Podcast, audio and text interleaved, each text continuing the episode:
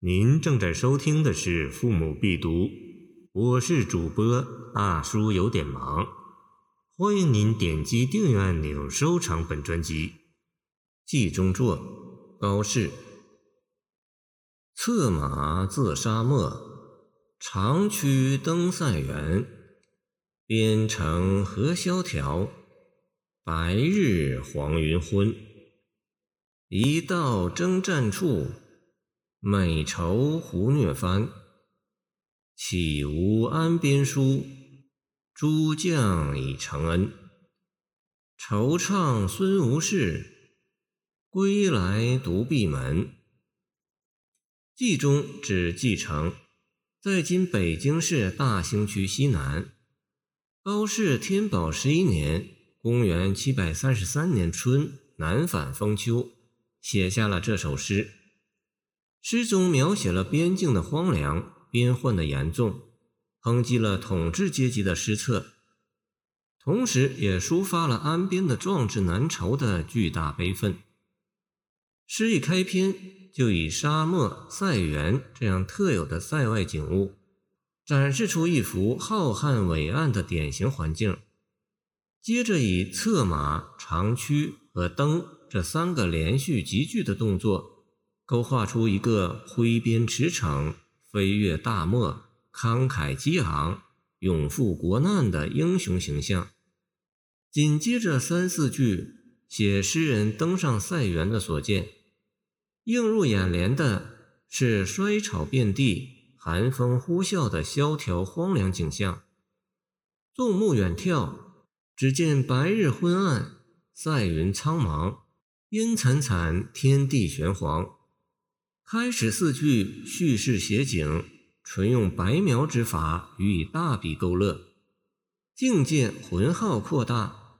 虽未直舌人世，但通过策马长驱的壮烈之举，落日黄云的苍茫之色，特别是“边城何萧条”句中的“何”字和作为形容词的“萧条”，强烈的暗示出主人公的感慨之深。忧愁之重，使人如置风雪之中，忧心如焚的爱国之情扑面而来。这样的浅移暗转，就使下文的书写情怀有水到渠成之妙。一到征战处，美愁胡虐翻，翻字即繁衍。这两句既是由前面的叙事写景，到下文议论抒情的转折。又是对前文边城和萧条原因的具体揭示。此处之所以征战不息，原来是胡虐的反叛造成的。不过，它的含义远非如此简单。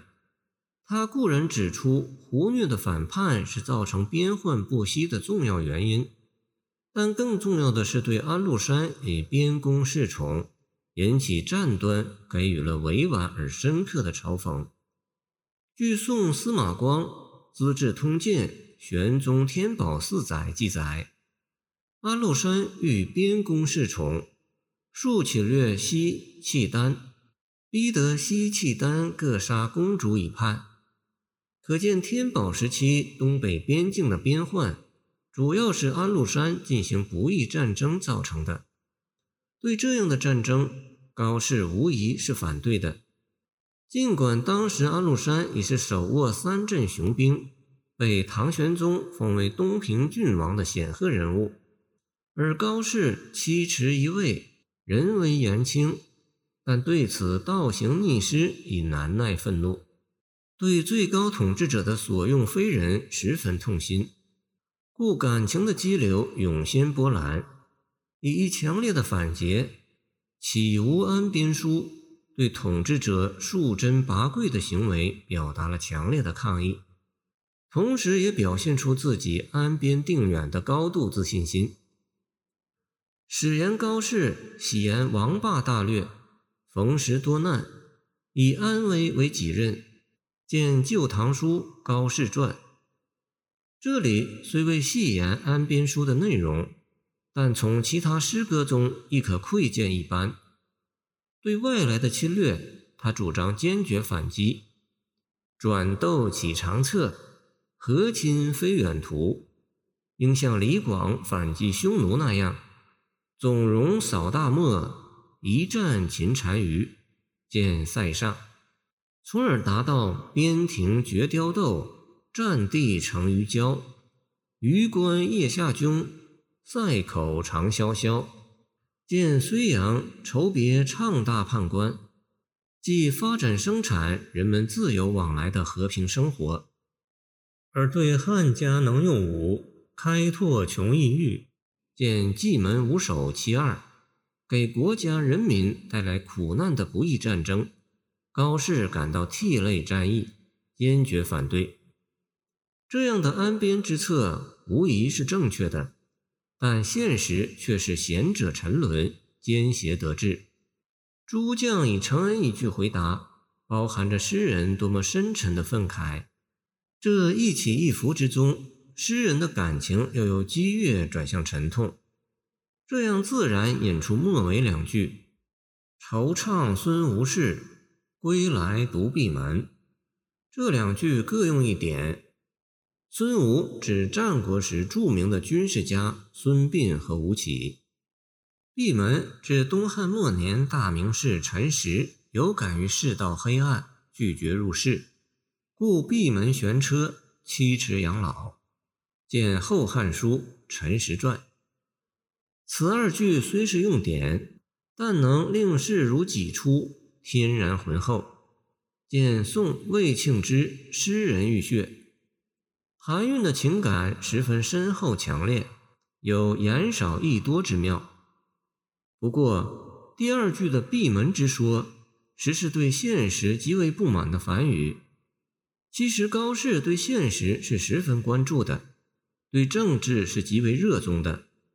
正如明代中兴所评：“欲言塞下事，天子不召见，归咎于君；岂无安边书，诸将以承恩，归咎于臣。